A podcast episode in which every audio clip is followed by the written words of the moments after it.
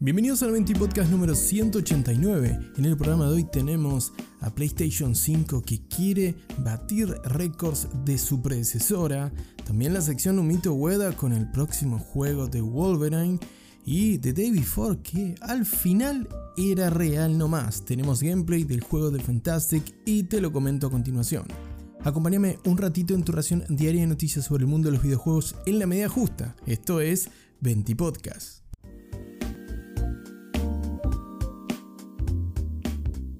Comenzamos hablando de PlayStation hoy y los muy buenos números de la PlayStation 5 que le permiten a Sony cerrar un tercer trimestre de 2022 realmente en óptimas condiciones. Sí, es que este ha sido un trimestre récord para la consola en la campaña de Navidad más concretamente, trimestre que terminó el 31 de diciembre del 2022, en el que la compañía alcanzó el número de 7.1 millones de consolas vendidas en todo el mundo, siendo un récord de ventas trimestrales para la última consola de Sony. De esta manera, la PlayStation 5, desde su lanzamiento en noviembre del 2020, ya ha vendido más de 32 millones de consolas en todo el mundo, aún bastante lejos de los 117 que registró en todo su ciclo de vida la PlayStation 4, pero no obstante un muy buen ritmo de ventas, ayudado principalmente por el fin de aquella sequía de semiconductores que tuvimos durante la pandemia y que tantas veces comentamos en el 20 podcast y parece que ahora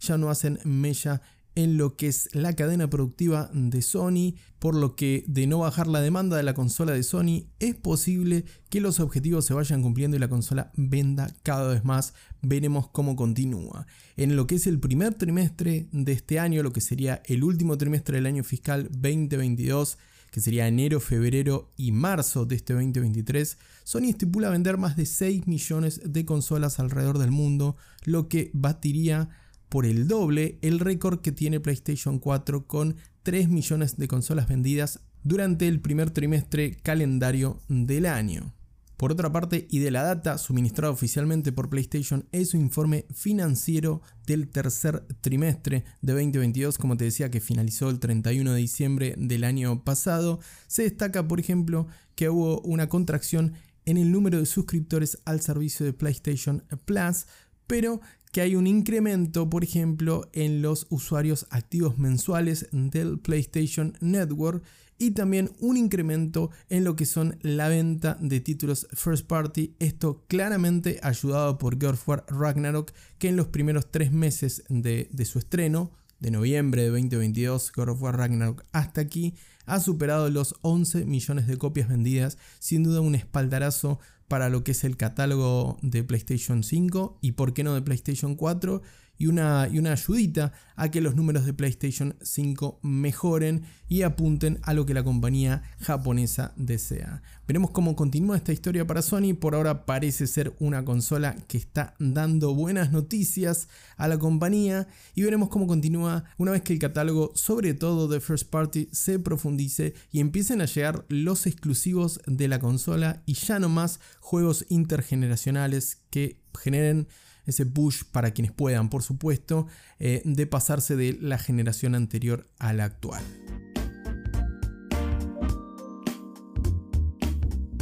Y si Sony necesita argumentos, o mejor dicho, necesita contenido para que más usuarios se compren una PlayStation 5, posiblemente Insomniac Games abra la puerta a que la PlayStation 5 sea un éxito también en 2023 con su prometido Spider-Man 2 y con el juego que hoy abre la sección Humito Ueda. Si se trata de Wolverine, el otro gran proyecto que anticipó allá por el 2021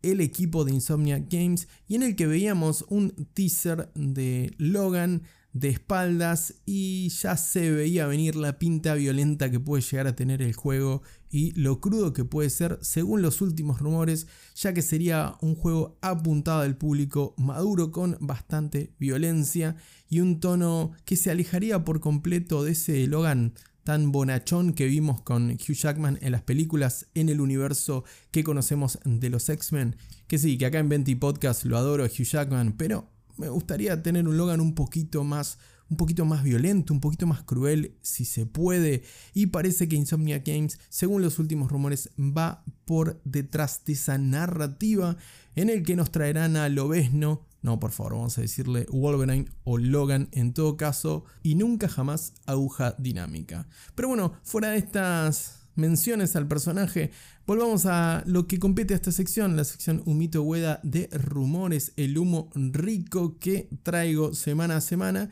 Y en este caso el rumor indica que tendríamos el juego de Wolverine a finales de 2024 o principios de 2025. Sí, sí, parece que el proyecto, según lo que indican los rumores, todavía no hay nada confirmado oficialmente, pero parece que el proyecto iría en paralelo en las fases de desarrollo respecto del actual Spider-Man 2, la continuación del juego de 2018 que tuvo tan buena recepción de la crítica especializada y del público, y al parecer esto llegaría de una forma como escalonada, entregándonos en 2023 Spider-Man 2, el equipo de Insomnia Games, como bien te decía al principio, y a finales de 2024, para lo que sería la primavera de nuestras eh, latitudes, el otoño en el hemisferio norte, llegaría el esperado juego de Wolverine para fortalecer más aún el catálogo de la PlayStation 5. Realmente yo lo espero con muchas, muchas ansias a este juego. De todas maneras, preferiría que no se apresuren, preferiría que no le metan crunch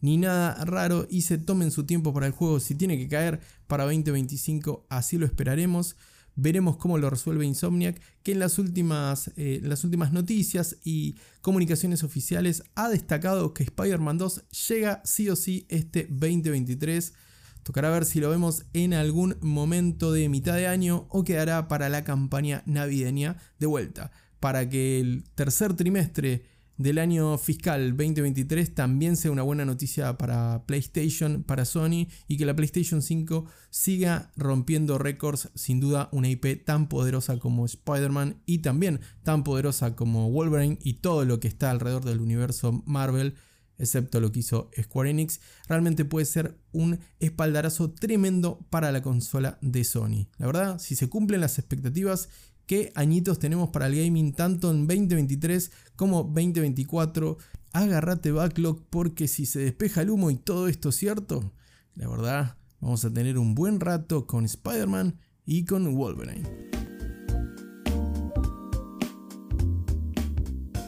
Y hablando de humo, lo que se despejó fue The Day Before, el MMO en supervivencia de Fantastic, que estaba prometido para 2022, que se pasó para marzo de 2023, que después una disputa legal en el medio y ahora lo postergaron para noviembre de este año. Bueno, parece que existe y tal como hablamos bastante en el 20 Podcast de resumen, el 20 Podcast XL, que grabamos hace poquitos días atrás y que ya tenés disponible por supuesto con lo mejor y lo peorcito y lo más importante del mundo del gaming en enero, y en el que desconfiamos sobre si The Day Before era real o no por palabras de la gente que estaba de alguna manera involucrada en el proyecto, de los moderadores del canal de Discord de Fantastic para The Day Before. Bueno, ahora finalmente apareció un gameplay que se muestra más que nada exploración, un poquito de combate. A mí particularmente me recuerda muchísimo a The Division, me recuerda a State of Decay y también un poquitito a PUBG, sobre todo por la falta de pulido de algunas cositas, sobre todo en los modelados de los personajes y las animaciones. Me parece que esto no estaba definitivamente para marzo y esperemos que los meses que nos quedan hasta noviembre o hasta cuando se estrene finalmente este juego le permitan entregar un, juego a la altura, ¿no es cierto?, de la expectativa de lo que prometió este juego cuando fue presentado. Vamos a ver si hay más material al respecto de Fantastic oficial para despejar más dudas. El gameplay, como te digo, es más que nada centrado en la exploración, muy poquito combate, los enemigos se ven un poco que le falta también una vueltita de tuerca. Le está subido a mi perfil de Twitter en arroba Lo voy a dejar linkeado también en el, en el hilo en el que anuncio este podcast por si quieres verlo o lo puedes buscar como The Day Before Gameplay 10 Minutes en, en, YouTube y ahí lo tenés, lo subieron varios portales y el canal por supuesto oficial de Fantastic. A mí me deja un poco frío este gameplay, pero no sé, te pregunto a vos del otro lado, ¿estás esperando de Day Before? ¿Estás contento que finalmente es real y podemos ver más gameplay del juego? ¿O ya no le tenés nada de fe al proyecto de Fantastic? Quiero conocer tu opinión, que estás del otro lado. Déjame tus comentarios en arroba en Twitter mientras Elon Musk lo permita. En el anuncio de este, mismo, de este mismo podcast en el que, como te decía, te voy a dejar colgado también el link al videito con el gameplay de The Day Before.